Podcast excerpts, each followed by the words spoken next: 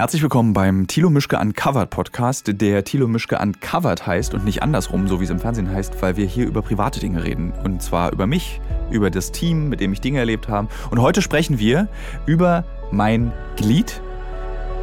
Wir sprechen über das Darien Gap, ähm, die vermutlich abenteuerlichste Geschichte, die ich je gemacht habe. Und mit mir sind im Studio heute Florian und Michael beides Kameramänner und wir zu dritt haben diese Geschichte im Daring Gap gemacht und wir unterhalten uns darüber, was es bedeutet, eine Grete im Hals zu haben, nach Schimmel zu riechen und auch welchen moralischen Konflikt man mit sich ausfechten muss, wenn man auf Flüchtlinge im Urwald trifft. Mein Name ist Thilo Mischke, das ist der Thilo Mischke Uncovered Podcast mit folgendem Thema. Ich muss sagen, dass es mein Lieblingsthema tatsächlich ist, weil ich seit fünf Jahren diese Geschichte, über die wir heute reden, machen wollte als Journalist. Und zwar war ich mit den zwei Männern, die mit mir hier im Raum sitzen, im Daring Gap. Hm, die wenigsten werden wissen, was es ist. Das macht nichts. Ich wusste das vor fünf Jahren auch noch nicht. Das ist ein schmaler Spalt Urwald zwischen Kolumbien und Panama. Und durch diesen bin ich in mehreren Versuchen durchgelaufen. Unter anderem eben mit diesen zwei Männern, die ich jetzt mal vorstellen werde. Links von mir sitzt der ultra schüchterne Michael Terhorst, der nichts sagen wird, weil er jetzt schon Angst hat vor dem Mikrofon aber er ist trotzdem ein guter Kameramann. Und rechts von mir sitzt der weniger schüchterne Florian. Ihr dürft jetzt beide was sagen, damit die Leute, damit, ich, damit die nicht denken, dass ich so imaginäre Freunde habe, die Leute, sondern dass es echte Menschen sind. Ja, äh, hallo, danke für die Einladung. Vielleicht sollte man vorher nochmal erklären, das ist kein Radio, also es ruft jetzt auch keiner an, sondern wir können einfach reden miteinander. Ja, wie du schon sagst, wir sind eigentlich nicht, äh, nicht so äh, mit, den, mit den Worten. Also wir sind ja eher äh, Leute des Bildes und äh, wir sind nicht gewohnt, ähm, so frei von der Leber wegzusprechen, wie du es den ganzen Tag tust. Wie macht ihr das denn dann, wenn ihr dann zum Beispiel mit mir im Urwald seid und man will sich unterhalten? Da ist doch zum Beispiel. Ja, der hängt ja kein Beispiel, Mikrofon vor der Nase. Klar, und die Kamera, die ihr immer die ganze Zeit anhabt, da sagt ihr doch auch mal, mach mal, mach mal, mach mal was. Vergisst man. Okay. Aber Michael Terhorst zum Beispiel ist jemand, ich, vielleicht sollte ich nicht den vollen Namen sagen, mache ich ab jetzt immer. Michael Terhorst zum Beispiel erzählt, ich habe vor kurzem was über den geschrieben, so einen kleinen Artikel über dich, so einen ganz kleinen Instagram-Post und dann habe ich da gesagt, dass du ein fürchterlicher Backgammon- und Skatspieler bist. Warum? Ja, ich habe mich gefreut über den Post. Der war ja sehr lieb geschrieben. Äh, aber es stimmt natürlich nicht. Also Skat kann ich besser. Backgammon eigentlich auch. Und was war das dritte? Äh, Blackjack. Blackjack, ja, okay, da verliere ich tatsächlich immer. Ja, aber das ist, äh, liebe Hörer und Hörerinnen, das war genau der Beweis dafür, warum Michael Terhorst ein schlechter Skat- und äh, Backgammon-Spieler ist, weil er nämlich immer sagt, ich bin besser. Und dann wird er ganz wütend, macht seine großen Hände zu kleinen Fäusten, wenn er verliert, und das macht er oft und äh, will dann nochmal. Er kann noch tatsächlich mal. ganz schlecht verlieren, aber ja. er gewinnt auch meistens. In also zum Beispiel beim Badminton, wir gehen einmal die Woche Badminton spielen, auch mit Martin Gast, dem dritten Kameramann. Ähm, das äh, gewinnt er meistens. Das liegt daran, weil er so lange Beine hat und einfach über das Feld rüberläuft die ganze Zeit. Nee, weil er hat diesen Willen äh, zu gewinnen. Genau, ich möchte gewinnen. Und bei Backgammon werde ich bestimmt auch noch irgendwann gewinnen. Ja, ist schön finde ich ja immer, wie du mir dann deine Spielzüge als Strategie verkaufen willst. Ach so, ja. Das finde ich immer schön. Ja, du hast ja tatsächlich Strategien. Ich versuche es zumindest, weil ich das ja so reizvoll finde. Aber lass uns nicht über, das ist nicht Backgammon, der Podcast, wie man richtig Backgammon spielt, sondern lass uns über das Daring Gap reden. Wusstet ihr beide eigentlich, was das ist, als wir, also dich gefragt haben, Florian und dich, Michael, wir wollen, ich will mit dir durch den Urwald laufen. Was war so eure erste Vorstellung zu diesem Thema? War das dann so okay oder war dann sofort Zweifel oder Ängste oder was war da, was ging da in euch vor? Ich hatte keinerlei Vorstellungen und äh, war dann tatsächlich, also ich habe immer nur gehört, das wird krass, wird krass, wird krass. Ich dachte immer so, Quatsch, Quatsch, Quatsch, das wird nicht krass, das wird ein Spaziergang. Und äh, war dann froh, tatsächlich erst mal mit dir da gewesen zu sein und noch mit dem anderen Kollegen. Und äh, wusste dann, was Flo blühen wird. Und Flo war genauso wie ich dann am Anfang immer so ein, ach, das wird schon alles gut, das wird schon alles gut. Und dann waren wir drin und es war alles andere als alles gut. Es war wirklich sehr anstrengend. Ich glaube, Flo ist allerdings so ein Kandidat, es ist einer, der so am 1. Februar mit einer kurzen Hose in die Schule kommt und sagt, ist doch gar nicht kalt, ihr Spinner. Der würde jetzt, du würdest doch wahrscheinlich jetzt auch sagen, so krass war das gar nicht. Ja, also ich habe, äh, nochmal zur ersten Frage, ich habe gar, gar keine Ahnung gehabt, was das ist. Ich hatte diesen Begriff nie gehört, Darren Gap. Gap. Ich glaube, du hast immer davon geredet, vorher schon irgendwie. Ich äh, wusste aber gar nicht, was Ich war was tatsächlich war ich besessen davon. Ja, ja, und du bist immer noch besessen. Du redest ja immer noch, also du redest ja jeden Tag, wenn man dich trifft, äh, obwohl, wann waren wir? Wir waren vor, vor sechs Wochen. sechs Wochen da, du redest ja trotzdem jeden Tag davon. Du bist tatsächlich besessen. Ähm, aber ich habe mich dann erst, als ich den Auftrag gekriegt habe, dass ich da mitfahren darf, ähm, mal gegoogelt, was das ist und äh, wusste nicht, dass das ähm, da diese quasi, dass es die Unterbrechung der Straße von Nordamerika nach äh, ganz nach Feuerland ist. Das wusste ich nicht. Ja. Und das ist auch, auch nicht, dass es eine Fluchtroute ist von Leuten, die da ähm, nach Kanada oder USA wollen. Das wusste ich auch nicht. Und ähm, ich wusste auch nicht, wie es ist, im Regenwald zu sein. Was, wie war denn, denn, ich meine, also ich würde gerne von euch dreien, von euch dreien, also inklusive mir, wissen, wie ist eure Vorstellung von Urwald? Also ich hatte davor eine ganz präzise Vorstellung, weil ich ja als Hobby habe Käfer sammeln und mich öfter schon auf den Bauch in Urwald gelegt habe und dann immer dachte, das sei der Urwald, so wie zum Beispiel in Südostasien. Aber selbst der Amazonas, hatte ich das Gefühl, war irgendwie an, an den Stellen, an denen ich war, irgendwie freundlicher als dieses Stück, durch das wir durchgelaufen sind. Also wie habt ihr euch das vorgestellt vorher? Was war für euch der Urwald in eurem Kopf? Viel bunter, viel, viel farbenprächtiger, viel schöner. Ähm, dass er dann äh, ähm, eigentlich nur grün ist und nicht bunt, konnte ich mir so nicht vorstellen. Und auch nicht mit so viel Schlamm und Matsch verbunden ist. Ich hatte das eher ähm, filmische Vorstellungen von schönen Ja. Blüten, Pflanzen, Farnen. Äh, aber es war eher einfach teilweise, stellenweise eine tatsächliche Schlammschlacht. Und Ja. das konnte ich, hätte ich niemals vorher gedacht, dass es so dort aussieht, dass man knietief im Matsch steht. Der einen ganz spezifischen Geruch auch hat. Ich, ja, ich finde, das Schlimme sind ja die Gerüche eigentlich. Das war das, was mich am meisten abgestoßen hat. Man hatte auch diese wirklich dieses, was du sagst, äh, Michael, dass man dieses Gefühl hat, man läuft durch so ein. Äh, also eigentlich haben wir drei ja, glaube ich, die ganze Zeit an, an äh, Kinski gedacht. Du Arschloch, du! Das, wir hatten ja immer die ganze Zeit die Vorstellung, dass wir auch irgendwie so, äh, so mit, mit Strohhut durch so einen bildschönen Dschungel laufen. Aber eigentlich sind wir durch braunen Schlamm gelaufen, der für mich immer sehr stark nach Katzenpisse auch gerochen hat. Das ist, das stimmt nicht. Wir sind, wir sind, wir sind kilometerlang durch klares Wasser ge gewartet. Ja, Kannst du dich noch daran erinnern, wie ich an dir dich, dich zum Sterben zurückgelassen habe, da als, als Ja, du schlambedeckt im gut. Schlamm gelegen hast? Als wir über diese, aber als wir über diese äh, Berge rüber mussten. Ja. Aber immer wenn wir dem, dem Fluss, den Flussläufen gefolgt sind, war das doch, also das Wasser war klar, es war, es war, das waren, du hast Fische gesehen, du hast Flusskrebse gehabt, das war Flusskrebse? oder alle möglichen, diese Viecher da, diese Fische, die so aussahen wie, Wie Mischung. Mischung zwischen Krebs und Fisch. Ja. Also ganz, also es muss wirklich einfach reines, klares Wasser gewesen sein, bei dieser ganzen Artenvielfalt im Wasser allein. Ja. Und äh, Aber das, ich- ko- bei das habe ich ja sogar getrunken, ohne, ohne, Weißt du noch nicht. ohne Filter. Ich meine, ich hab's, äh, Florian ist im Übrigen, das kann man jetzt den Hörern mal sagen, so ein Reisehippie. So, für den ist immer alles gut. Florian verschenkt auch sein Mückenspray, da kommen wir dann später im Gespräch nochmal dazu und hat danach Das 7000 war voreilig, ja. Das war voreilig, weil er hatte dann nämlich, es gibt auch bei Instagram, äh, das kann man bei mir sehen, ich sage mal kurz meine Adresse, @torvanlingen mit TH, äh, gibt es ein Foto von Florians Rückseite. auf Nackt. Der, nackt.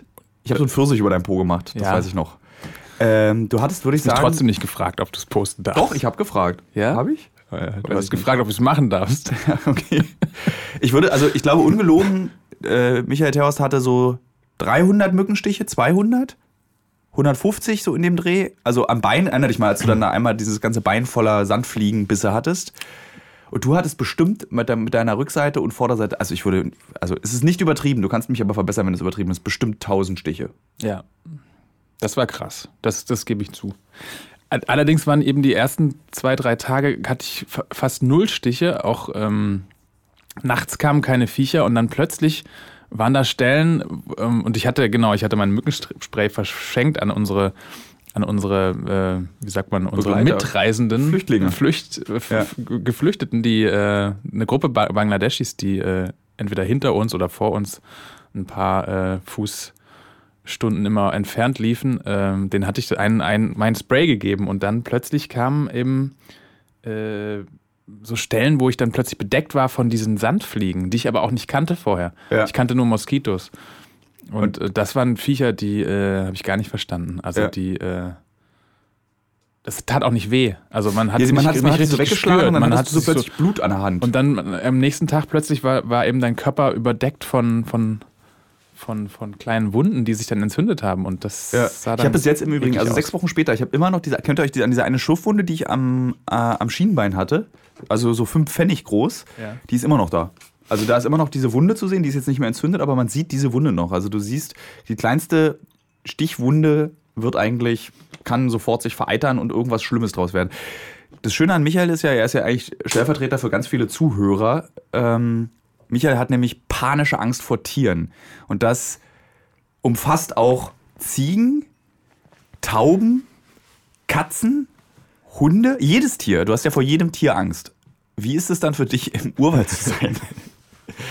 Ich meine, dann erzähle ich gleich diese schöne Geschichte, wo wir uns kurz angegiftet haben im Urwald. Aber erst erzählst du, wie das ist, Angst vor Tieren zu haben und dann in, ein- wahrscheinlich an dem artenreichsten Ort der Welt sich zu bewegen. Na, ich hatte tatsächlich, war das das einzige Reiseland, wo ich überlegt hatte, abzusagen.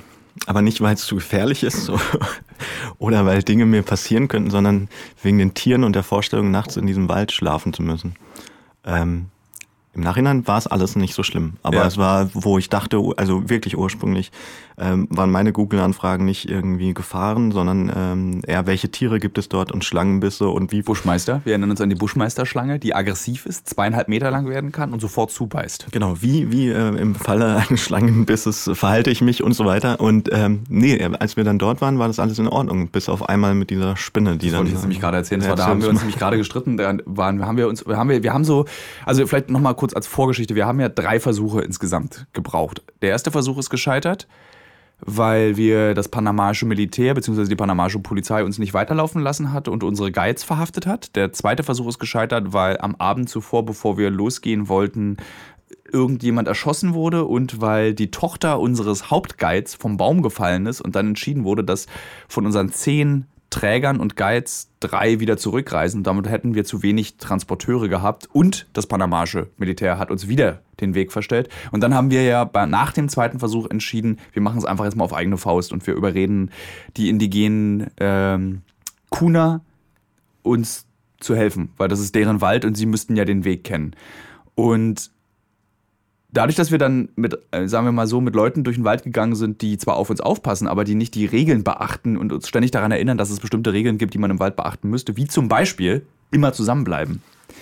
Das war in unserer, als wir dann durch den Wald gelaufen sind, äh, haben wir uns oft verloren über mehrere gefühlt Kilometer. Meistens waren es wahrscheinlich noch so 100 Meter. Aber man darf nicht vergessen, im Urwald ist es ja so, dass wenn du 30 Meter dich ins Dickicht bewegst, verläufst du dich eigentlich schon. Wir hatten, glaube ich, auch so Situationen, wo wir plötzlich vorgelaufen sind und dann waren vor uns die Leute weg und wir wussten nicht, ob die sind jetzt links lang gelaufen, rechts. lang- Du warst Ganz am Ende, ganz am Ende, Flo, du warst wo auch wir- einmal weg. Ne? Ähm, ja, also die, die, die Kuna haben schon geschaut, dass sie, also sie haben ja unseren guten Freund Aurelio, das war der älteste der Kuna ähm, Indigenen, die haben den ja abgestellt, ganz das Schlusslicht zu bilden des, des, äh, der ganzen äh, Wandergesellschaft.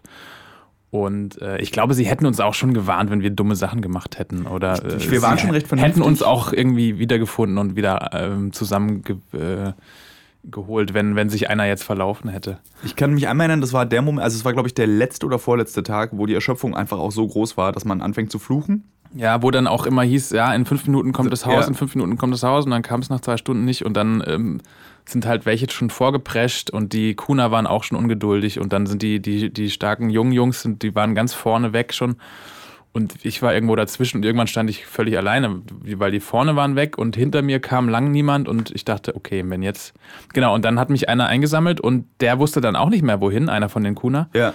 Und der hat dann immer so getrellert und, und Piffe Wir haben abgegeben. Florian gerufen, glaube ich, ne? Ähm, und dann waren wir einfach nur parallel auf irgendeiner, da waren wir aber schon, das war schon Plantagengebiet, da waren schon. Das war so kurz vorm Ende war das kurz auf jeden vorm Fall. Ende des Urwalds. Aber trotzdem, war- also ich war da nervös, weil wir beide standen nebeneinander und dann, also Michael und ich standen nebeneinander und haben Also dich ich war, gerufen. ich war nicht nervös, weil ich wusste, der Kerl, nervös. der Kerl, der kann mich hier, der könnte, selbst wenn er jetzt kein Speer hätte und kein Gewehr, Ja. könnte der irgendwie jagen gehen, der könnte uns durchbringen. Ähm, ja. also wenn ich ganz allein gewesen wäre, dann hätte ich Panik gekriegt. Weil da, da weiß ich, da, da würde ich nicht lange überleben in diesem. Eigentlich will ich noch die Spinnengeschichte zu Ende erzählen, diese gelbe. Also Ja. nochmal zurück zu Michael Terhorst, der ja Angst vor allem hat. Ich finde es ja am schönsten, Angst vor Ziegen zu haben. Also es gibt, glaube ich, selten ein niedlich, schrägstrich, dämlicheres, äh, domestiziertes Tier als die Ziege. Also ich würde ja, Ziegen würde ich als Haustier halten, weil ich die so niedlich finde. Ja, da war es noch nicht im Streichel so. Okay, warte mal ganz kurz. Der Satz heißt, da warst du noch nicht im Streichelzoo? Okay, erzähl uns Darien Gap oder Streichelzoo. Was ist gefährlicher, Michael? Erzähl mal von der Spinne.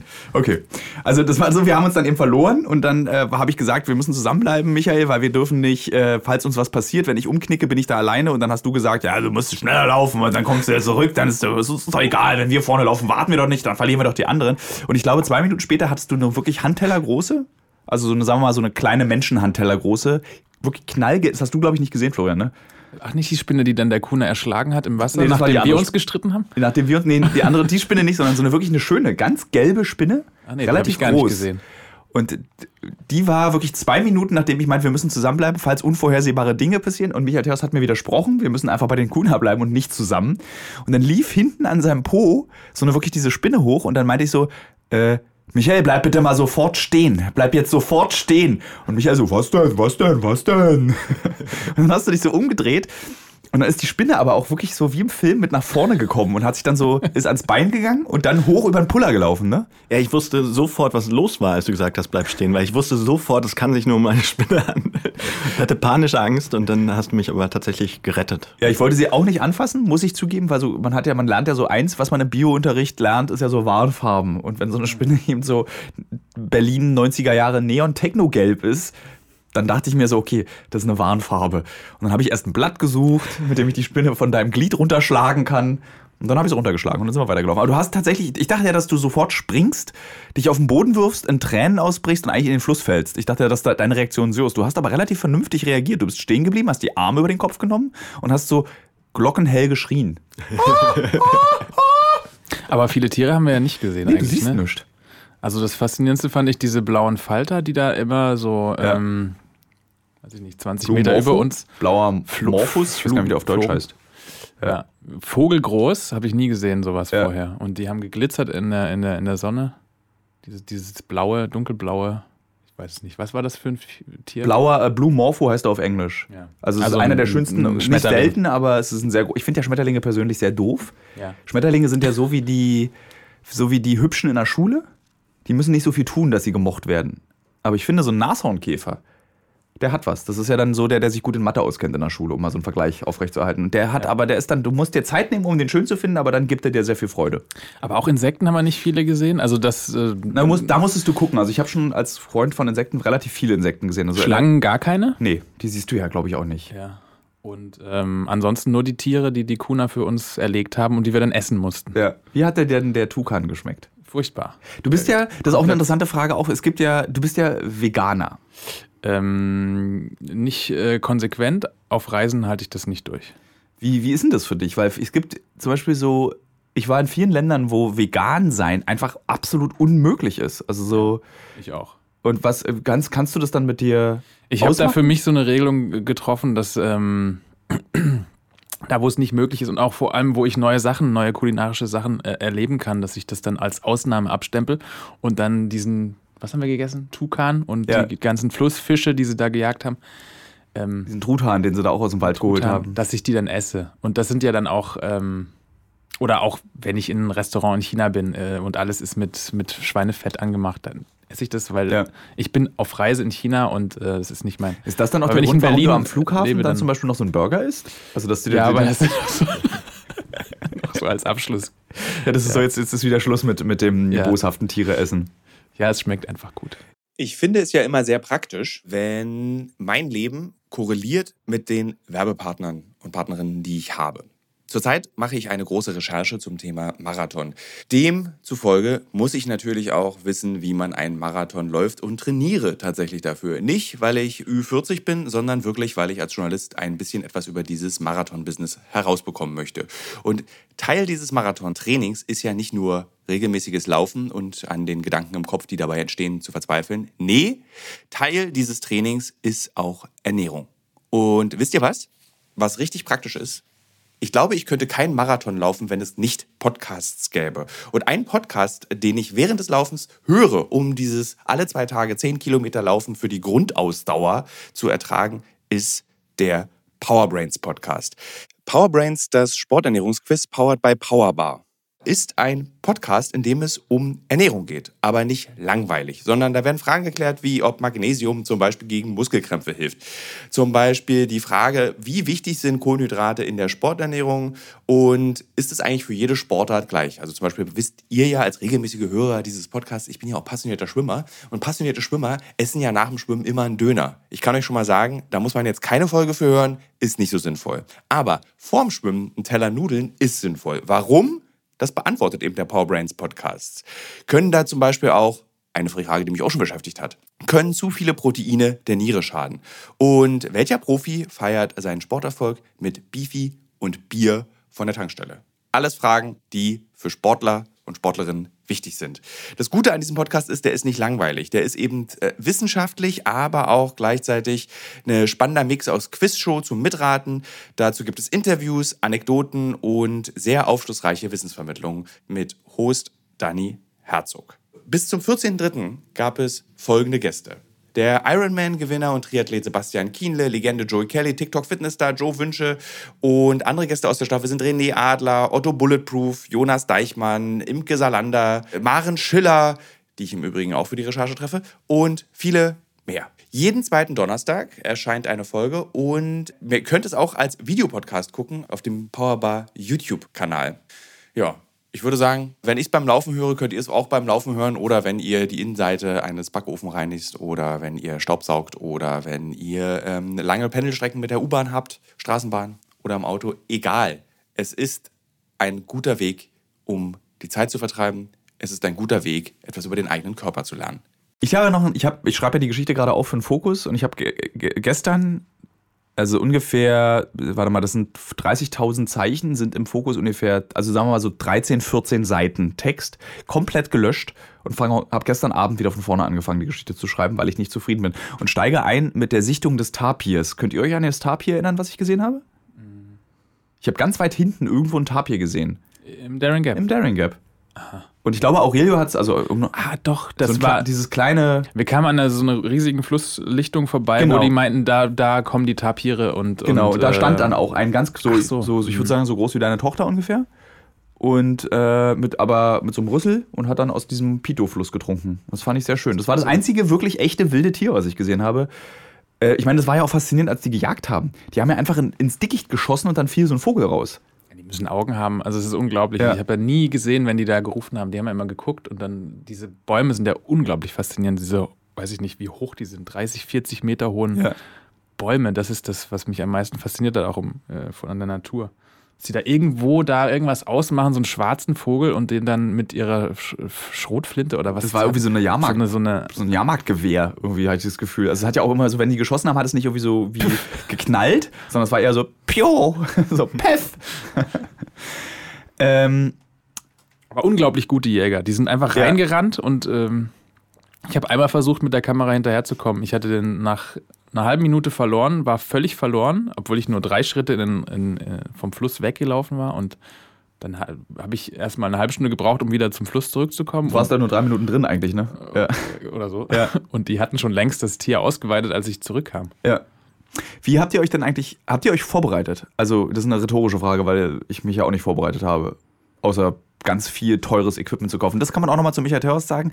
Während ich 4000 Euro für passendes Equipment ausgebe, weil ich dachte, ich brauche das Beste vom Besten, das Leichteste vom Leichten, hat, glaube ich, Michael Terhorst es geschafft, so einzukaufen, dass er danach beim Umtausch noch mehr Geld zurückbekommen hat, um sich auf den Urwald vorzubereiten. Ja, dafür hast du auch gut geschlafen und ich nicht, weil ich keine Isomatte hatte und kein, keine sinnvollen Dinge. Ja, Stimmt, wie waren Schlafen eigentlich für euch? Das ist auch eine rhetorische Frage, weil ich nämlich weiß, dass ich fünf Tage echt einigermaßen okay geschlafen habe und ihr beide wie Kacke geschlafen habt. Ja, es ging ja mit der ersten Nacht los, wo Flo, glaube ich, in der Pfütze geschlafen hat, oder? oder wie war Ja, das? diese, wie, wie, wie teuer war diese Hängematte? Keine Ahnung. Die hattest du mir ja ausgeliehen, Thilo. Ähm, ich habe in der sehr gut geschlafen. Und in der ersten Nacht hatten wir einen mörderischen Regenguss und ähm, es war alles nass. Also ich habe tatsächlich äh, wie in der Badewanne gelegen irgendwann, äh, weil diese Hängematte vollgelaufen ist. Und dann stand ich den Rest der Nacht und es hat wirklich bis morgens geregnet, glaube ich. Ja, es hat bis, glaube ich, um neun oder so. Wir haben, sind Und ja noch hab diese-. Planen hochgehalten über uns, die dann noch die Kuna aufgehängt hatten, die aber irgendwie nur schön aussahen, aber nichts gemacht haben. Wie, wie bist denn du da geduldig geblieben? Da hätte ich ja Scheiße gerufen die ganze Zeit. Scheiße, Scheiße, Scheiße, Scheiße. Ich kriege ja noch Ich fand es Laune. faszinierend. Also das war so, also so einen Regenguss habe ich noch nie erlebt gehabt in meinem Okay. Leben. Und äh, es war auch ganz lustig, weil die Kuna waren auch gut drauf. Die haben dann auch die Planen hochgehalten, weil die wollten unsere Technik schützen. Das haben sie, Ja. glaube ich, auch hingekriegt. Die da in einem Zelt äh, war. Und das lief natürlich auch unter dem Zelt und das haben sich Bäche gebildet. Und ähm, Ja. die haben sich dann auch immer abgewechselt und haben die Planen hochgehalten und ich habe da immer rüber gegrinst. Und es war eigentlich pechschwarz. Man hat immer nur gesehen, wenn irgendwie ähm, Taschenlampen angingen. Das war ja die Nacht, an der. der Und äh, dann habe ich auch, das habe ich, obwohl ich da wach stand, habe ich das nicht mitgekriegt. Und am nächsten Morgen hat mir jemand gesagt, da sind irgendwie eine 40-köpfige Ja, Flüchtlingsgruppe an uns vorbeigezogen in dieser regnerischen Nacht. Das hast du nicht mitbekommen. Das habe ich nicht da mitbekommen. bin ich vor Angst in meiner Hängematte gestorben, weil nämlich Carlos zu mir meinte, das könnten auch Banditen sein. Jetzt müssen wir ganz still sein. Wenn die rauskriegen, dass wir hier liegen, dann erschießen die uns sofort und klauen unsere Sachen. Okay. Und dann habe ich versucht, das mit meinem Handy zu filmen, damit wir dann die Aufnahme haben von diesen Taschenlampen, die man dann sieht, was dazu führte, dass ich aus Versehen die Taschenlampe bei mir angemacht habe, was dann unsere gesamtes Camp erhellt hat. Und dann wussten die, dass wir da sind und wir wussten dann aber auch, es sind keine Banditen, sondern Flüchtlinge, weil die sind einfach weitergelaufen. Das hast du nicht mitbekommen. nee. Hast du es mitbekommen eigentlich? Nee, habe ich auch nicht mitbekommen. Nee, nicht in dieser Nacht. Nee. Du hast ja in so einer Gebärmutterhängematte geschlafen, wo man so von unten reinkriechen musste, so ganz seltsam. Und oh, ich verstehe, deine Hängematte ist doch eigentlich auch total. Ich verstehe, ich verstehe euer Hängemattenleid, habe ich nicht verstanden. weil- totaler Quatsch, die Hängematte. Man dachte, man liegt da bequem drin. Also es ist aber kompliziert aufzubauen und man muss die einfach richtig aufbauen. Und wenn, wenn die nicht richtig aufgebaut ist, dann, also bei mir zum Beispiel in der ersten Nacht, warum die vollgelaufen ist, ja, weil das Dach nicht richtig aufgebaut war. Ja. Und du war das bei deine war ja so komisch schwer zu, du musst die so komisch spannen. Das fand ich doof an deiner. Also wir hatten, ich, um es mal dem Zuhörer zu erklären und den Hörern, äh, wir hatten zwei verschiedene Hängemattentypen dabei. Eine Hängematte ist so ein wie ein Zelt, was man eigentlich zwischen zwei Bäume spannt. Die, wenn sie richtig aufgebaut ist, auch gut funktioniert. Also man hat dann so Gestänge, dass dann auch die Hängematte nicht auf einen rauffällt. Man hat ein Moskitonetz und darüber nochmal so eine Regencape.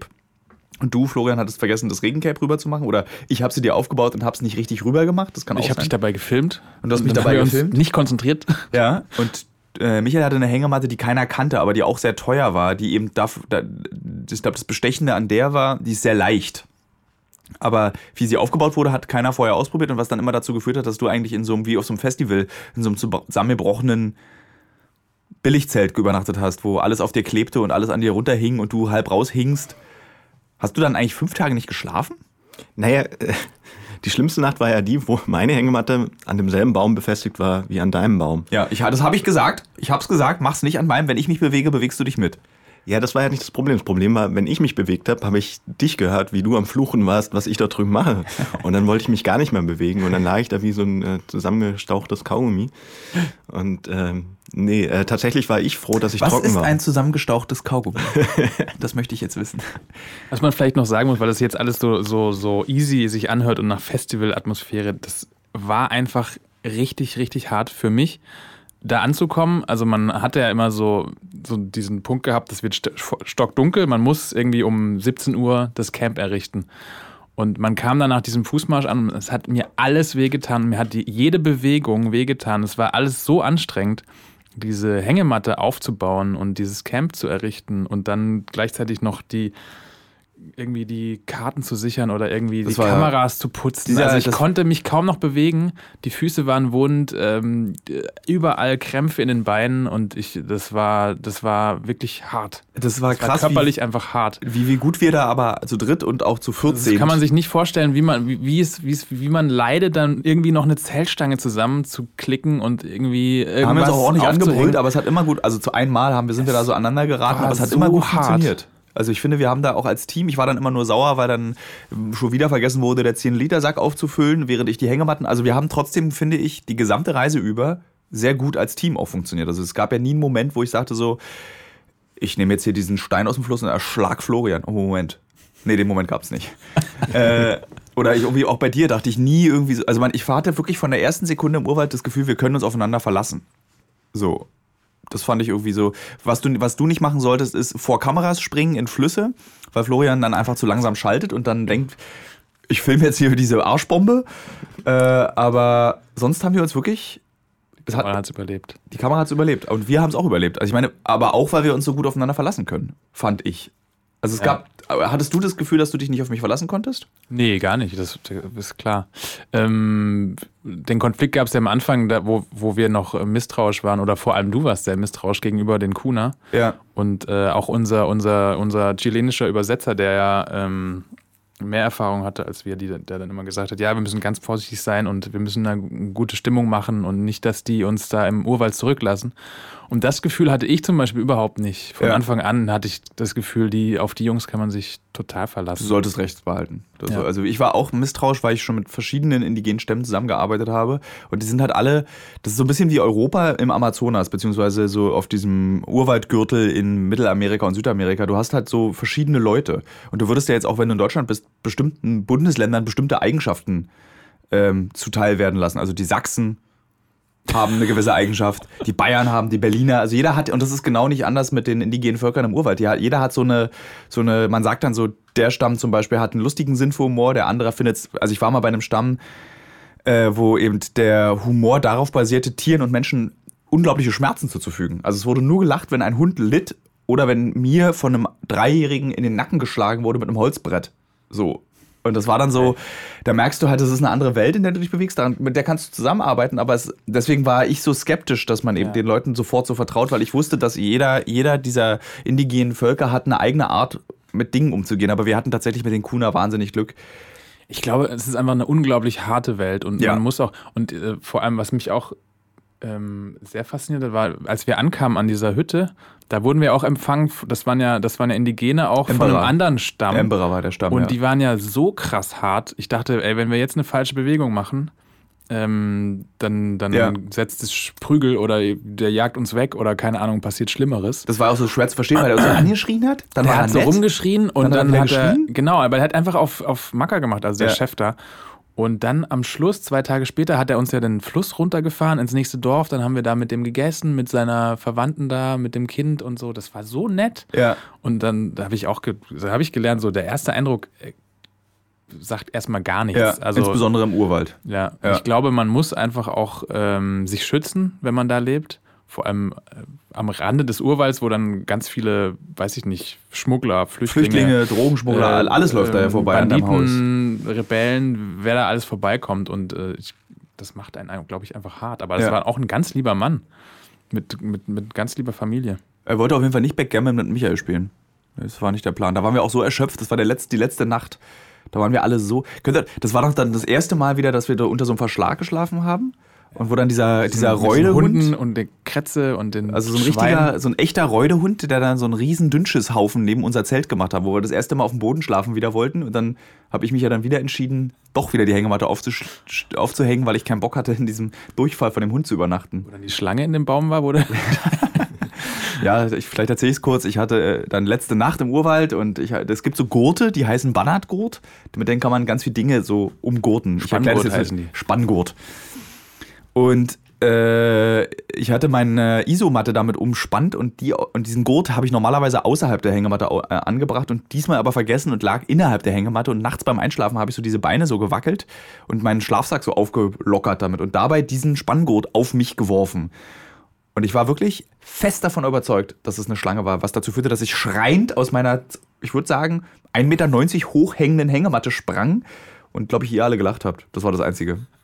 Als ich dann feststellte, nee, es war nur ein Gurt. Es war keine Schlange. Aber es fühlte sich wirklich an wie eine Schlange. Es war warm, dick und schwer. Wie hättest du denn reagiert, Michael? Du hättest doch genauso reagiert.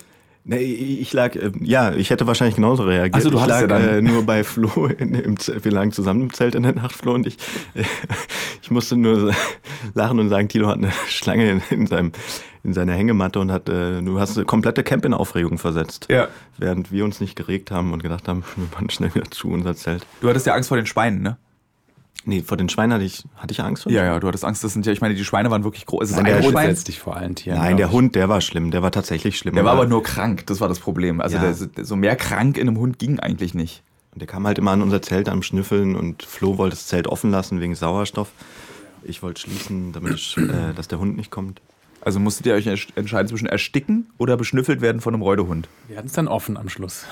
Ja, Weil es war wirklich sehr warm da dran. es war zu warm. Hat euch diese Reise eigentlich verändert? Ich habe immer das Gefühl, mich hat diese Reise verändert. Hat sie dich verändert?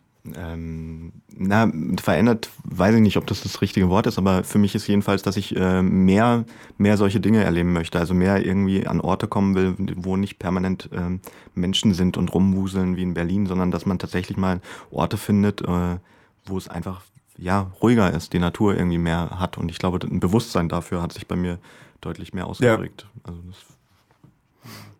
bei mir auch zwei Aspekte. Einmal auch die Natur, diese, an einem Ort zu sein, wo tatsächlich die Natur seit Jahrhunderten ohne Einfluss von Menschen wachsen kann. Und es ist wirklich ein faszinierender Ort. Es ist wirklich ganz großartig, da noch gewesen zu sein, weil ich denke, das wird nicht mehr lange, es wird nicht mehr lange solche Orte geben. Ähm, und äh, das hat mich sehr, sehr fasziniert und sehr beeindruckt auch. Und äh, zweitens, was mich vielleicht verändert hat, ist zum ersten Mal ähm, äh, so nah in Berührung zu kommen. Wir haben noch gar nicht richtig darüber geredet, über Thema Flucht. Also an, zu, mit Leuten, die äh, wirklich ihr, ihre Heimat aufgegeben haben und sich in höchste Gefahr begeben, um irgendwo hinzukommen, wo sie gar nicht wissen, wo sie ankommen, ob es ihnen da besser geht oder nicht. Wo sie auch nicht gewollt werden. Wo sie auch nicht gewollt werden, die die ganze Zeit nicht gewollt werden und, und äh, irgendwie aus dem letzten Loch pfeifen und da durch diesen Urwald kriechen in Gruppen, Frauen, Kinder, Männer, ja. nicht ausgerüstet wie wir und äh, es trotzdem irgendwie, ich weiß nicht, dieser, wie hieß ähm, unser Chris? Chris meinte. Aus Kamerun? Äh, ja. Aus Kamerun meinte, nur mit dem Glauben an Gott kommt er da durch und er weiß, dass er durchkommt, weil Gott äh, ihm helfen wird.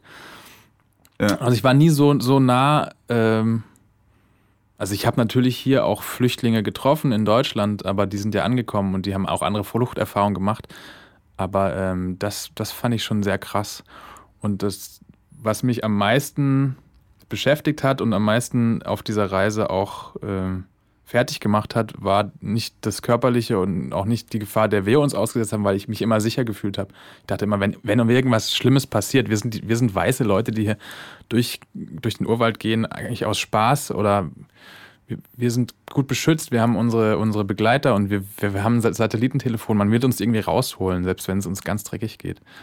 Ähm, aber diese Leute sind wirklich, die, die sind dem ausgesetzt auf Leben und Tod. Und ähm, was mich am meisten fertig gemacht hat, ist die Tatsache, dass ich mich nicht damit ausreichend beschäftigt habe, innerlich, was mache ich, wenn ich auf Flüchtlinge ja, treffe. Das hat mich auch tatsächlich, dafür, darüber haben wir, wir uns haben, Wir haben uns die ganze Zeit ähm, gesagt, ja, das wäre für den Beitrag, wir müssen, das ist eine Fluchtroute, wir müssen, wir müssen doch Flüchtlinge treffen, wir müssen die doch zeigen. Ja. Äh, aber was, was, was ich mache, wenn ich einem Flüchtling, der da in, im im Urwald steht und nichts zu Im essen, nichts zu trinken, krank ist, ja. verletzt ist vielleicht, was mache ich denn mit, dieser, mit diesem Menschen? Ich kann ihm nicht helfen, weil ich, weil ich bin ja im Nichts und äh, ich muss ja selbst irgendwie gucken, ja. dass ich rauskomme. Und ich, wir konnten nur das Essen mitnehmen, was wir, was wir tragen konnten für uns selbst. Und, und jeder, jeder, jeder, jeder Mund voll Reis, den ja. ich abgebe, den habe ich halt weniger. Und äh, das war ein riesiges moralisches Dilemma für mich. Und es ist auch, glaube ich, ganz erstaunlich. Ganz fertig gemacht eine Erfahrung, die wir von der Natur aus gemacht haben, ist, dass es nicht einfach ist, wenn du es nicht weißt, Essen im Urwald zu finden. Wenn du nicht weißt, wo du Essen findest im Urwald, welche Pflanze du, welche Liane du aufschneiden kannst, wenn du nicht irgendwie so krass, krasser Fischer bist oder so, wirst, könntest du theoretisch eigentlich verhungern oder dich vergiften, weil du dann aus Verzweiflung irgendwas in den Mund nimmst, was nach Beere aussieht oder nach einer Banane und dann, also das ist so ein, was mich auch überrascht hat, ist dieses, wie ähm, lebensfeindlich dieses, dieser lebendige Ort ist. Also du, du als Mensch kannst du da ja unglaublich schnell hops gehen. Und dann fand ich so, du, als wir dann auf diese Flüchtlinge trafen, auf der Spitze dieses Berges, also zum ersten Mal richtig in ihrer Erschöpfung, ähm, ich war so beeindruckt von der Kraft und von dem Mut, weil ich dachte, dass wenn ich mir zum Beispiel viel Equipment kaufe, viel so Travel, wie heißt denn das so, so Survival-Equipment, dass ich mehr geschützt bin. Aber die Leute gehen halt dort wirklich mit zwei Aldi-Tüten oder mit zwei Plastiktüten und Flipflops gehen die in den Wald. Wenn sie gut ausgestattet sind, dann haben sie Gummistiefel an. Das ist dann eine gute Ausstattung für sie. Äh, so, das, was du meinst, dieses Dilemma, das ist so, du bist dann da und dann gibst du ja, haben wir, als wir sie getroffen haben, unser Wasser weggegeben und, dachten, und dann hattest du ja, das meinte ich so, Flo, gib mal nicht gleich alles Wasser weg, dann hast du es weggegeben und dann war die Situation, wir wussten nicht, wann der nächste Fluss kommt, um da, dass du deine Wasserblase wieder auffüllen kannst und dann gab es diese Situation, dafür schäme ich mich bis, darüber denke ich ganz oft nach, über das, was, da, was dann passiert ist, dass du ich, wir kommen runter. Ich dachte im Übrigen, du bist hinter uns von diesem Berg. Und ich laufe an dir vorbei, wie du wirklich komplett im Schlamm liegst, am Ende deiner Kräfte. Und zwar nicht, ich ruhe mich mal kurz aus, sondern du liegst in feuchtem Schlamm. Du bist komplett bedeckt mit Drecksschlamm. Die Kamera liegt im Schlamm. Du liegst im Schlamm. Und meine Reaktion war, ich, ich wollte dann, soll ich dir die Kamera abnehmen, habe ich dich gefragt. Dann meintest du, nee, geh weiter, ich komme gleich. Und dann, dass wir, dann saßen wir beide unten, also Michael und ich, am Fluss. Und ich bin nicht auf die Idee gekommen, hochzukommen und dir Wasser zu bringen. Und dafür schäme ich mich so sehr, dass ich das nicht gemacht habe, dass ich da einfach, ich war selber so erschöpft, dass ich kein Fünkchen Energie mehr hatte, aber ich hätte die Energie noch nehmen können, weil ich saß ja dann eine halbe Stunde, saß ich da, da wir haben schon irgendwie einen Billardtisch aufgebaut, haben irgendwie den Beamer uns hingestellt, Playstation gespielt. Nee, aber da war dann wirklich so, ich bin nicht auf die Idee gekommen, zu dir zurückzulaufen, dir mein Wasser dann, was ich aufgefüllt habe, zu geben, damit du wieder Kraft kommst, sondern ich habe einfach da unten auf dich gewartet. Ja. Und wahrscheinlich hätten wir beide uns nach drei Stunden gewundert, wo bleibt denn Flo? Der war doch bloß zehn Minuten entfernt von hier. Und dann wärst du wahrscheinlich entweder, nein, nicht hops, aber ich meine, man darf das nicht unterschätzen. Das ist wirklich gefährlich, diese Dehydrierung im Urwald. Das ist so, du verlierst ja, also ich, wir haben ja acht, neun Liter Wasser am Tag getrunken. Und wenn du das Wasser alle ist und der Körper und die Zellen entwässert sind, dann kannst du auch ganz schnell hops gehen da, ohne dass du das merkst. Ja, in der Situation, ich konnte nicht mehr aufstehen. Ich hatte Krämpfe, ich konnte, ich konnte mich nicht rühren und es gingen immer weiter Leute an, von unserer Gruppe an uns an mir vorbei und meinen, jetzt steh auf, steh auf. Und ich konnte einfach nicht aufstehen. Ich wollte auch nicht aufstehen. Ich wollte einfach da liegen. Ähm, es war einfach, ich war am Ende. Und ähm, dann, als ich selbst unten war, später und dann im Fluss lag und ähm, darüber nachgedacht habe, dass wir diese, diese Gruppe von Flüchtlingen unter anderem zwei Frauen, denen es nicht gut ging, augenscheinlich, noch zurückgelassen hatten, bevor sie überhaupt den, äh, den, äh, den, den, den Gipfel dieses Berges erreicht hatten, dachte ich, es ist wirklich fraglich, ob die das schaffen über diesen Berg rüber. Und wenn nicht, dann sind die da in dem Schlamm und, und sterben da. Ja. So, das dachte ich die ganze Zeit. Und ich war so froh, als die dann abends da auch noch runterkamen. Stimmt, da kann ich mich erinnern, dass die ja leicht, als wir unser Camp aufgebaut haben und dann sind sie, haben die Flüchtlinge sicher die Mühe, dann, also diese Gru Gruppe der Kameruner war dann immer so, wir bleiben nah und das Ziel ist, dass wir das Team, das Kamerateam erreichen, das Namenlose, also uns. Und dann waren sie einfach, haben wir es tatsächlich fast jeden Abend geschafft, gegenüber zu campen miteinander und dann auch nochmal zu quackeln. Und eben im Übrigen habe ich beim Sichten des Materials den Kern unseres Streits, warum wir uns gestritten haben. Wir beide haben uns, wir waren beide der festen Überzeugung, wir müssen ihnen Essen bringen. Wir haben uns letztendlich gestritten darüber, auf welchem Teller. Genau. Das ist der Streit. Also da siehst du auch, dass der, dass die Erschöpfung dazu. Ich habe mich so reingesteigert in diesen Streit. Total. Du aber auch. Ja, aber ich habe es nicht verstanden, warum du das jetzt nicht zulässt. Also ich, es ging darum, dass wir denen ein bisschen, also nur das vom Mund abgesparte Ja, geben und da das war war eine ich auch Gruppe dafür. von, Das war ja gar nicht- das das war eine Gruppe verstehen. von, naja, du hast immer so, gesagt, wir können, wir können nicht jeden retten, also oder keine Ahnung, Wortlaut, aber Ja. ähm, es ging auch darum, es, das war ein zweigleisiger Konflikt, weil es ging darum, dass wir, und da waren wir noch nicht so vertraut mit unseren Kuna-Leuten, dass du Angst hattest, dass wir die, ähm, Verärgern. dass wir die verärgern und dass, sie, dass die sich gegen uns wenden, Ja. wenn wir denen jetzt helfen. Und das war auch noch nicht klar, ob das so cool ist, Ja. dass die, weil die sich ja wirklich auch Gefahr ausgesetzt haben, einfach, ähm, wenn die erwischt worden wären mit, mit Geflüchteten, dann wären die in den Knast gewandert. Ja, Als weil panamaische machst- weil du ja ähm, dann, Staatsbürger. Weil du dann ja, als Fluchthelfer. arbeiten genau, als, würdest. Als du nach Hause kamst, Michael, du hast ja drei Kinder und eine Frau. Du hast ja geheiratet. Was war denn die erste Frage, die dir gestellt wurde? Hast du uns was mitgebracht? Ganz genau. Nee, äh, die Kinder natürlich, äh, Tiere, Tiere, Tiere und äh, dann auch, groß, also nicht Enttäuschung, aber dass man tatsächlich gar nicht so viel Tiere gesehen hat, äh, war für die ähm, verwunderlich. Das, das, das Spannendste für Lasse, also für meinen Großen, war tatsächlich, dass wir bei den Kunas waren, dass ich erzählen konnte, dass wir mit denen da durchgegangen sind und wie die Fische gefangen haben, wie die die Vögel geschossen haben. Ähm, das war das Aufregendste auf jeden Fall, da Sachen zu hören und äh, wollen auch unbedingt die Bilder sehen, wie das dann im Urwald aussieht. Du machst ja nicht so gerne Fotos. Dein, dein Handy hat ja eine sehr mindere Qualität. Auflösung von 1,3 Megapixel oder so. nee, genau. nee, selbst Fotos machen war ja schwierig. Also Ja. selbst du hast ja nicht viele Bilder gemacht, weil einfach das Handy in einer extra ähm, Trockenbeutel oder wie nennt man das? Ja, äh, das war ja alles, das muss man auch mal erzählen, was für ein Aufwand für das Equipment betrieben wurde. Ja, jedes Stück Equipment lag ja in so Beuteln, in so Ziploc-Beuteln mit diesen Taschen, mit diesen Siliz- Silizia-Beutelchen drin. Trockenpads. Trockenpads, ja. Genau. Und da war jeder, je, jeder Vorgang war eine Aufgabe. Also selbst wenn man nur ein Foto machen wollte, musste man erstmal den Rucksack ablegen. Dann musste man den Fotoapparat rausholen. Ähm, alles war schwierig und anstrengend. Also ich glaube, ich habe mit meinem Handy zehn Bilder im Urwald gemacht. Ja. Und, und, der Track hat ja nie gestoppt. Also wenn man, wenn man irgendwie ein Bild, ich habe eine Blume gefilmt und dann waren plötzlich, weiß ich nicht, brauchst drei Minuten und musstest schon wieder irgendwie zehn Minuten rennen, um die anderen einzuholen. Also es wurde ja nicht angehalten für ja. irgendwie. Es war ja kein Spaziergang für die Kamera. Ähm, ich wollte was fragen, gerade zu Equipment und Beuteln, aber das ist eigentlich uninteressant. Ich finde es nur spannend. Ja, der Kampf gegen die Feuchtigkeit war irgendwie so eins der schlimmsten Sachen, die man. Ja. Es hat aber, glaube ich, alles überlegt, außer ein Tongerät hat nicht überlebt, ne? Das ist ja, damit ist aber auch unser Übersetzer volle Kanne Baden, Baden gegangen. Baden gegangen. Stimmt. Er wollte, der, er wollte aber die Schuld, glaube ich, auf das Salzwasser schieben. Da wollte er, da, da, da kann ich mich daran erinnern. Das war der, die salzige Luft, als wir am Meer dann übers Meer gefahren sind. Die, die erste Reaktion war, ihr müsst das Gerät im Plastikbeutel packen. Also, Und er ist damit komplett schwimmen gegangen. Er hat also, vergessen. das wird gerne vergessen, so ein Ding. Ähm, ich hatte ja nach diesem Urwald so eine Art oder habe ich immer im Urwald, ich habe ja so eine unglaubliche Sehnsucht nach diesem Urwald, also generell dort zu sein, dieses so wie so, so verkapselt zu sein vor dem Rest der Welt, was, was einer von euch beiden eben gerade beschrieben hat, du glaube ich, als äh, menschenfern zu sein, auch so fern jeg jeglicher Zivilisation. Und irgendwie macht der Urwald als solcher, egal ob dort Flüchtlinge langlaufen oder ich mit Indigenen dort bin, der gibt mir so eine krasse innere Ruhe ich weiß nicht, ich kann es nicht erklären, woran das liegt, weil man ja eigentlich immer was zu tun hat. Du bist ja nicht ruhig oder so. Du sitzt ja da nicht im Stuhl und guckst aufs Wasser, sondern du machst ja immer irgendwas. Und irgendwie beruhigt mich das. Und irgendwie, ich habe, meine erste Idee war, als ich wieder nach Berlin kam, ob ich mit den Kuna nochmal privat in den Wald gehen kann und ob wir uns ein Baumhaus bauen. Und dann, weil die, wenn die jagen gehen, bauen die sich ja so Baumhäuser und warten oben im Dickicht, bis dann so ein Urwaldelch oder so vorbeikommt oder irgend so ein ganz großes, so, ein, so ein äh, Spalthufentier fangen die doch da, ich weiß gar nicht welches, aber irgendwie erzählten sie, glaube ich, von so einer Art Elch oder sowas, ne? War das nicht so? Elch? Von irgendeinem Hirsch, irgendwas mit Geweih auf jeden Fall, der plötzlich durch den Urwald läuft. Und dann habe ich mich gefragt, wie geht denn das? Da ist doch so ein Dickicht, da bleibt er überall hängen mit seinem Kopf. Die Idee hatte ich auch, also dass ich da nochmal hingehe und zwar ohne, ohne großen Auftrag, einfach nur vielleicht ein Fotoclips und das war's und die besuchen. Das müsste ja auch gehen. Ich meine, was ich jetzt, was ich jetzt sage, meine ich vollkommen ernst. Wollen wir beide nicht einfach Aurelio besuchen gehen? Ja, erstmal müssen wir ihn herholen. Und ihn besuchen?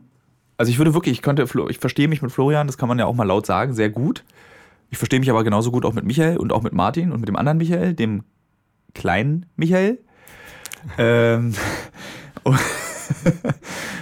Äh, ich kann mir vorstellen, dass wir da einfach nochmal hinfahren und auch in diesem Dorf. Ich fände dieses Auf jeden Dorf Fall. so krass. Aber ich fände es halt toll, ihnen zuerst auch unsere ja, Welt ja. zu zeigen. Also, also ja, vielleicht auch das dem Hörer mal zu erklären. Also Aurelio, den ihr ja in dem Film sehen werdet, über das Darien Gap haben Flo und ich beschlossen, dass wir ihn nach Berlin einladen, weil er letztendlich auf dieser Reise für so viele Dinge verantwortlich war, von denen wir gar nichts mitbekommen haben. Er hat so gut auf uns aufgepasst. Er hat uns bis nach Panama City begleitet und auch seine Anwesenheit war tatsächlich bis nach Panama City sinnvoll. Das war jetzt nicht so, dass wir da irgendwie jemanden mitgeschleppt haben, damit er irgendwie an der Tankstelle sich äh, Snickers kaufen kann, sondern er hat dann echt mit Leuten verhandelt. Insbesondere, weil er seinen, seinen Status nutzen konnte als Indigener, was uns viele Vorteile auch beim Militär, wir wurden ja dann auch, das haben wir vergessen, ne? wir wurden ja noch mal vier Stunden verhört als wir aus diesem Urwald rauskamen, weil wir hätten ja, wir müssen ja nicht nur Flüchtlinge sein, sondern wir könnten ja auch in unserem Equipment tonnenweise Kokain irgendwie schmuggeln. Haben wir nicht gemacht, aber wir wurden deswegen verhört. Und alleine nur, weil Aurelio dabei war, hatte ich das Gefühl, war dieses Verhör auch lockerer. Also er war wie so eine Versicherung. auch weil du so gut gelogen hast. Und weil ich so gut gelogen habe. Möchtest du erzählen, wie gut ich gelogen habe? Ja, es ging darum, dass diese, diese ähm, Grenzpolizisten von Panama, wie heißen die? Äh, äh Sena-Front, die wollten ähm, natürlich gerne äh, wissen, auf welcher Route wir gekommen sind, weil da wahrscheinlich auch Kriminelle durchkommen oder weil sie die Flüchtlinge stoppen müssen. Keine weil sie selbst keinen Bock hatten, weil sie diese Route zu keinen gehen. Bock haben, äh, das rauszufinden, welche Routen gut sind, wahrscheinlich. Und sie wollten gerne von uns diese GPS-getrackte Route haben, die auf deinem Gerät drauf war. Und ähm, in diesem Verhör ging es immer darum, dass ähm, dieser eine Chef Verhörer von dir wissen wollte, wie man jetzt das runterladen kann von dem Gerät. Und du hast immer behauptet, ähm, das geht nicht, das geht nur übers Internet. Das Ding muss ich, das liegt, die Daten liegen nicht auf dem Gerät, die liegen irgendwo im das Internet. Das wäre ein viel zu großes Sicherheitsrisiko. Stellen Sie sich vor, wenn wir Reportagen in Afghanistan und das machen. hat er so gut rübergebracht auf Englisch und gebrochenem Spanisch und mit äh, Übersetzung und so, dass ich das geglaubt habe, dass ich das, das ganze Verhör über geglaubt habe, das stimmt, das kann man einfach nicht. Und da war dieser, dieser Technik, äh, dieser Hacker. der Hacker, der hat es da immer versucht, eine Stunde lang mit dem Gerät. Ich meine, er hat mich fast, er hat das Krasse war, er hat mich ja, es war das so ein alter Windows XP-Rechner und dann hat er immer diese GPS-Geräte angeschlossen. Er hätte es beinahe durchschaut, meine Lüge. Weil rechts, wenn man dann so ein Gerät an, bei Windows anschließt, kommt, poppt ja unten auf, was du machen musst. Und dann stand wirklich so da unten, bitte installieren Sie die Treiber und Software für Garmin so und so, so und so. Klicken Sie hier. Und er dann so, ah, es geht nicht, es geht nicht, ich komme nicht an die Daten ran. Ich so, Alter, es steht unten rechts in der Ecke, was du machen musst. Aber ich bin jetzt schon, ja, ja, tja, tja, die Route, die wird ins Internet geladen. Da habe ich wirklich Respekt vor dir entwickelt, Thilo, weil äh, das ist krass, dass man vor so, so Autoritäten, so vor solchen Ordnungshütern so cool irgendwie äh, die, denen ins Gesicht lügen kann. Das, das könnte ich, glaube ich, nicht ohne weiteres. Haben wir ja gelernt. Michael, du warst ja auch dabei. Ich vergesse es immer, dass du bei diesem Sicherheitstraining dabei warst. Da haben wir ja Verhör, haben wir da gelernt. Ja. Ich wurde aber nicht verhört. Ich habe es gefilmt nur.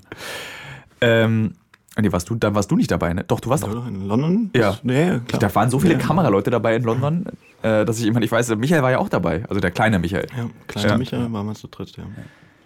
Ähm, ja, und dann haben wir es geschafft. Und das Gefühl war das krasseste eigentlich, als wir dann wieder im Hotel waren, geduscht haben und dann da saßen und Sachen getrocknet haben. Diese, diese, das war wie, man muss es so hart sagen, für mich war das wie, ich war so entspannt plötzlich. Auf eine ganz ungeahnte Art und Weise. Dieses abends mit euch unten dann sitzen und Reis mit irgendwie Fleisch und in diesem hässlichen Restaurant, was aber schön war. Also das Hotel, wo wir auch geschlafen haben, war ja auch hässlich. Das war ja kein schönes Hotel. Aber man hat sich so unglaublich wohl gefühlt in diesem Hotel. Ich habe mich so, das war so, ihr wart da, wir saßen irgendwie den ganzen Tag am nächsten Tag auf dieser Terrasse und haben unsere Sachen getrocknet und entschimmelt. Äh, und das war irgendwie ein ganz toller Tag, fand ich. Was da noch passiert ist, erzählen wir gleich. Als ich dann plötzlich Ohrenschmerzen bekam und sich mein Penis entzündet hat. Und äh, ja, ich habe, äh, ich glaube, du hast ja immer gesagt, man kriegt im Dschungel nichts und ich habe immer gesagt, man muss schon ein bisschen aufpassen und dann am Ende habe ich dann doch was bekommen. Eine Pseudomonas-Infektion. Das ist äh, so ähnlich wie E. coli. So ein Kackebakterium, was eigentlich im Körper lebt und eigentlich auch okay ist und auch auf der Haut. Und wenn das Immunsystem aber runter ist, was nach so einer Reise schon durchaus mal passieren kann, hat sich dann eine, habe ich dann eine Ohreninfektion bekommen mit wirklich schlimmen Ohrenschmerzen, sodass man nicht mal mehr auf der Seite liegen kann. Du, Michael, hattest das ja auch, aber das war dann bei dir wieder weg, ne? Du Das hattest, hat bei mir zwei Tage gedauert, ja. Also es war Bei danach. Michael war das Schlimmste die Geräte im Hals. die Ah, die das haben wir ja im vergessen. Hals. Oh ja. Alter, das war eine Ja. Situation, wo ich dachte, jetzt ist es vorbei.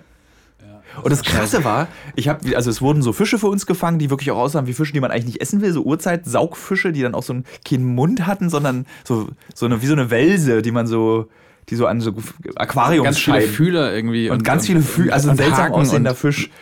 Und dann wurde aus diesem Fisch Essen gemacht und ich dann so, ah, ist so ein Süßwasserfisch, der hat bestimmt ganz viele kleine Gräten. Das war mein Gedanke. Ich lehne das Essen mal ab. Ich esse mal lieber heimlich hier hinter dem Rücken der anderen, weil ich mir noch was heimlich mitgenommen habe, meine Powerbars. äh, ich hatte tatsächlich so acht Powerbars dabei, das wusstet ihr, aber ich habe es nicht Das war das verheimlicht. geilste Essen Ja. ever. Das, das, dieser eine Powerbar am Ende. Äh, und du hast dann den Fisch gegessen mit deiner Art, ne, ist umsonst Essig. Äh, Mir ging es genauso. Ich wollte gar nichts essen. Ich hatte gar keinen Hunger. Ich habe dann, ich habe ein kleines Stück gegessen und so, hatte sofort eine Grete im Hals, die einfach, einfach wirklich nicht mehr wegging. Und da hat mich ja dann dein Powerbar auch gerettet. Ja, ich musste dann leider meine Notration mit dir teilen, damit du mit diesem, das so, aber du bist echt noch ein Stück gewandert auch damit. Das haben wir erst bei der zweiten Rast, hast du gesagt, die, die ist noch da, ne? Ja, ja, ja. Also du, du hattest, war dann bei dir so richtig so, erzähl mal, Michael, wie war es denn bei dir mit der Grete? Weil das ist ja so der Gretenalbtraum. So, so stellt man sich ja vor. Ich meine, ja, es hätte ja auch, die hätte ja richtig schief sitzen können, hätte richtig Atemprobleme haben können. Und Flo, was lass- hätte lass- man lass dann die gemacht? Geschichte, ja, warte, warte, lass, Michael, du redest zu wenig. Erzähl du uns die Geschichte. Die, die Geschichte ist da auch schon zu Ende. Äh, das Problem ist tatsächlich, ich glaube auch, als sie weg war, war einfach, dass der Hals dann entzündet war, weil es einfach kaputt war. Und äh, ähm, ja, Die ist quer stecken geblieben. die ist quer stecken geblieben. Und was hat dich gerettet?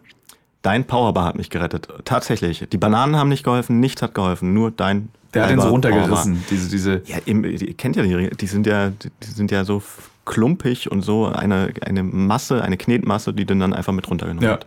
Genau. Nur besser als der Powerbar für mich, für dich nicht, Florian, und du hast du es eigentlich auch probiert, war ja eigentlich die Coca-Blätter. Das Ich hat mir ja richtig geholfen. Ich habe es ja richtig gemerkt. Hast du eigentlich auch Coca-Blätter genommen? Nee, ich habe den nicht genommen, ihr beide, glaube ich. Und dir hat es nicht geholfen, oder Flo? Ja, das war die Situation, wo ich im Schlamm lag. Das war dieser Berg. Da habe ich die ausprobiert. Und äh, wie du gesehen hast, ich bin liegen geblieben. Ich, sie haben mir nicht geholfen. Mir wurde nur richtig schwindelig und mir hat sich alles gedreht. Also als ich da lag, da kam irgendwann ja auch unser äh, Chilin dabei, äh, vorbei, der dieses Coca-Zeug dabei hatte. Und er hat mir dann nochmal eine, eine ganze Ladung, äh, äh, man schiebt die ja zwischen Zahn und, äh, also unter die Lippe, diese Coca-Blätter. Das ist einfach, als ob du irgendwie zehn Kaffee trinkst. Also, ja, es gibt so eine Aufnahme, die habe ich schon gesehen, wo wir oben auf dem Berg ankommen und auf die Flüchtlinge treffen. Und da, mein Gesicht, Alter. so krass. Hallo. Und das war der Satz, wo du sagst, wir Journalist, wir Journalist. Und das war dann so, ich so, so richtig komplett, so, so eine Augen, wie so komplett, wie so, ein, so eine E-Lok, die da so hochdampft. Aber die Wirkung lässt dann auch relativ schnell nach. Ja, also, also ist dann auch vorbei. Aber für diesen, also ich konnte ja auf der Hälfte des Bergs konnte ich ja schon nicht mehr. Und dann hat er mir diese Coca-Blätter gegeben und dann bin ich echt die andere Hälfte bis auf die Spitze hochgelaufen. Und das ist ein Geräusch. Das ist ein Moped, ne? Ja. Ja. Schöne Schwalbe. Ja, also ich glaube, das ist ein, das ist, das ist ein Mythos, dass das viel hilft, also dass, dass man damit weitere, weiter äh, laufen kann als ohne, ist, glaube ich, Quatsch. Ich meine, wenn die Beine versagen, versagen die Beine. Ich, also bei mir war tatsächlich, ich habe nicht geschwitzt, was ich eher immer unheimlich finde, wenn man dann aufhört zu schwitzen. Ich, mir war, ich hatte keinen Hunger, ich hatte keinen Durst, ich wollte einfach nur vorwärts. Also es hat für diese 20, ich weiß nicht gar nicht, wie lange das gedauert hat von der ich glaube, nochmal eine Stunde oder so, ne? Von der ersten größeren Pause auf dem Weg nach oben. Ich habe da jedes Zeitgefühl. Ich verloren. auch. Das ist so krass. Ich habe auch komplettes. Du, wenn du da läufst, du hast, du, du weißt, du hast kein Gefühl für die Distanz, die du am Tag zurückgelegt hast. Wenn wir nicht das GPS gehabt hätten, hätte man auch sagen können, ja, wir sind 15 Kilometer heute gelaufen, aber es waren ja meistens nur so fünf, fünf Kilometer, die man geschafft hat. Du hast kein Zeitgefühl, finde ich. Du gehst morgens um 7, 8 oder 9 los und dann ist plötzlich 16 Uhr alles verschmiert in diesem Urwald. Auch die Entfernung, du. Ich war dann immer so auf dem GPS, sah das immer so aus, als hätten wir noch so 100 Kilometer laufen müssen. Und dann so wie so, wir haben ja nur noch zwei Tage, wie sollen wir das schaffen? So, das ist echt ein ganz an, also du bist in einer anderen Welt eigentlich an diesem Ort. Wollen wir das nochmal machen? Ich möchte eigentlich nur noch Das ganze Gespräch? Ach so. nee, das kannst du noch vorne reden. Auch, wir fangen nochmal an. Nee, so, ich könnte ja. eigentlich so immer wieder dahin. Das ich würde auch sofort zusagen. Also das ist. Also wenn, ich glaube, wenn, wenn, wenn, wenn ich nicht auf diesen Konflikt gestoßen wäre, diesen moralischen Konflikt mit mir selbst auch und dieses Elend dieser, dieser Flüchtlinge da, wenn das nicht wäre an diesem Ort, ich hätte es so genossen, da zu sein. Ja. Ich würde sagen, sofort wieder. Und und es stimmt, man ist froh, wenn man raus ist. Man ist froh, wenn man endlich wieder sich trocknen kann, wenn man die, weil man auch diesen Gestank, den kriegst du ja, wenn du drin bist, nicht, nicht mit. Den kriegst du ja erst mit, wenn du wieder in der, wenn du wieder draußen bist. Ähm, und erstmal dieses, ja, du kannst eigentlich das meiste wegschmeißen, weil du ja. oder fünfmal in die Waschmaschine, den Rucksack oder sowas. Manchmal nehme ich auch schon Mein Rucksack stinkt immer noch. Ähm, ja, wenn ich manchmal so, manchmal nehme ich jetzt noch aus, so ein, aus Versehen so ein Darien Gap T-Shirt und merke es dann, wenn ich dann so zwei Stunden später auf der Arbeit sitze, wenn du dann anfängst, so aus der Achsel zu schwitzen, so ein bisschen und sich das vermengt mit diesem Darien-Schimmel. Und dann sitze ich immer so, oh, heute das falsche T-Shirt aus dem Schrank genommen. Ich glaube, heute habe ich wieder so eins an. Hier, das müsste so ein Militär-T-Shirt sein. Ist es eins? Ja. Ja, dann okay. kann es sein, dass es hier drin gleich nach Darien riecht. Ja. Aber äh, wenn du drin bist, ist es eigentlich. Ja. Weißt du, das meinte ja der Verhörer, der, als der uns dann verhört hat, hast, weißt, hast du es mitbekommen? Ja, ja, das ist der schlimmste Geruch seines Lebens. Ja, halt, das, das, das, ja. Wir saßen dann in so einem klimatisierten Raum und äh, wir stanken, müssen bestialisch gestunken haben. Also wirklich so ganz, also nach, also ich weiß auch gar nicht, also ich weiß halt gar nicht wie. Also ich fand, wir haben gar nicht gestunken. Ich habe ja dann irgendwie auch manchmal an euch gerochen und fand dann so, so schlimm riechen wir jetzt hier gar nicht. Aber es muss, man hat, glaube ich, man verliert die Nase dafür. Das ist ja wie so ein Raucher. Also ein Raucher riecht ja auch nicht, also sich stimmt. Rauch. Ja. Ja, aber es muss schlimm gewesen sein. Für den. Verhörer, der hat uns auch vier Stunden festgehalten. Das seine eigene Schuld. Ich glaube, ein Raucher stinkt schlimmer. Meinst du? Ja. War so schlimm? Ja, das, ich, also ich, guck mal, wie unsere Sachen gerochen haben, als wir am nächsten Tag an dieses, dieser Molch. Das, das, das riecht ja dann so. Kennst du das, wenn man so im, im Brandenburg in den See geht und dann im, an, vorne in diesen schwarzen Schlamm tritt und dann den Fuß rauszieht und dann dieses und dann der Geruch, der kommt. Ich glaube, so haben wir gerochen. So nach irgendwelchen verendeten Wildschweinen, die dann in diesem Schlamm liegen. Ich war danach in der Ukraine drehen, äh, im, im Bauerndorf und habe mit den gleichen Stiefeln, äh, stand ich da in der Kuhscheiße im, im Kuhstall. Und die, den Gestank habe ich nicht mehr rausgekriegt. Die habe ich viermal in die Waschmaschine danach. Die, ja. Also man kann überall stinken. Ja. man kann überall Am in die Scheiße treten. Am Arm.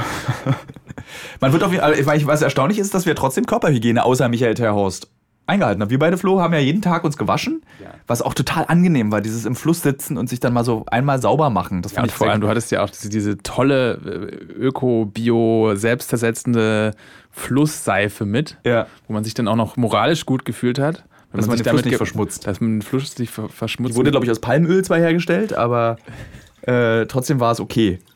Aber wo- warum hast denn du dich eigentlich nicht gewaschen? Das kann ich gar also aus Angst vor den Tieren. Na, voll aus Angst vor dir. Ich, äh, wenn's ich dunkel ist, nicht sieht gewaschen. Ich hatte nur äh, nicht jeden Abend äh, mehr die Kraft. Also ich hatte einfach nicht körperlich nicht die Kraft, äh, mich äh, komplett wieder auszuziehen in eine ja auch so Flussbett anstrengend rein. gewesen. Ich muss auch ist sagen, er es war sehr ähm, akkurat, was das Backup anging, beziehungsweise Backup. Er meinte, wir müssen Also jeden Tag eine neue Karte anbrechen und ich meinte, ich bin zu erschöpft. Ich habe noch, ich könnte auf eine Karte drei Tage aufnehmen. Ich bleibe auf der alten Karte und Michael hat es tatsächlich geschafft, äh, jeden Tag noch die Karten zu wechseln. Das hätte ich zum Beispiel nicht, nicht mehr hingekriegt. Ja. Also dann wissen wir, im Zweifel mit Michael drehen. Im, in, Im Zweifel mit die Karten. Im Zweifel hast du weniger, weniger Speicherkarten. Äh, hatten wir eigentlich was Sinnloses dabei, wo wir sagen würden, das, hätte- das hätte ich, da hätte ich drauf verzichten können? Also ausrüstungsmäßig. Ja, also generell, was hatten wir so Sachen da? Ich hatte zu viel Klamotten dabei. Ich hatte, hätte mit einem T-Shirt, also für die ganzen Ja. Regenwaldzeit, ist eh nass und stinkt. Also. Ich hatte, glaube ich, einen, ich hatte nur zwei Wechselsachen dabei. Also ich hatte ein T-Shirt und einmal abends, dann war es dann auch ganz angenehm, mal ein trockenes, stinkendes T-Shirt anzuziehen, anstelle ein feuchtes, stinkendes T-Shirt. Und man blieb ja dann abends auch trocken. Also diese Luftfeuchtigkeit abends ließ dann so ein bisschen nach, fand ich. Also ich war dann nicht, nicht so klitschnass wie am Tag. Also da war es ja wirklich so, in dem Moment, wo du losgelaufen bist, warst du ja klitschnass. Also alles war nass. Ja, den Ja. ganzen Tag eigentlich.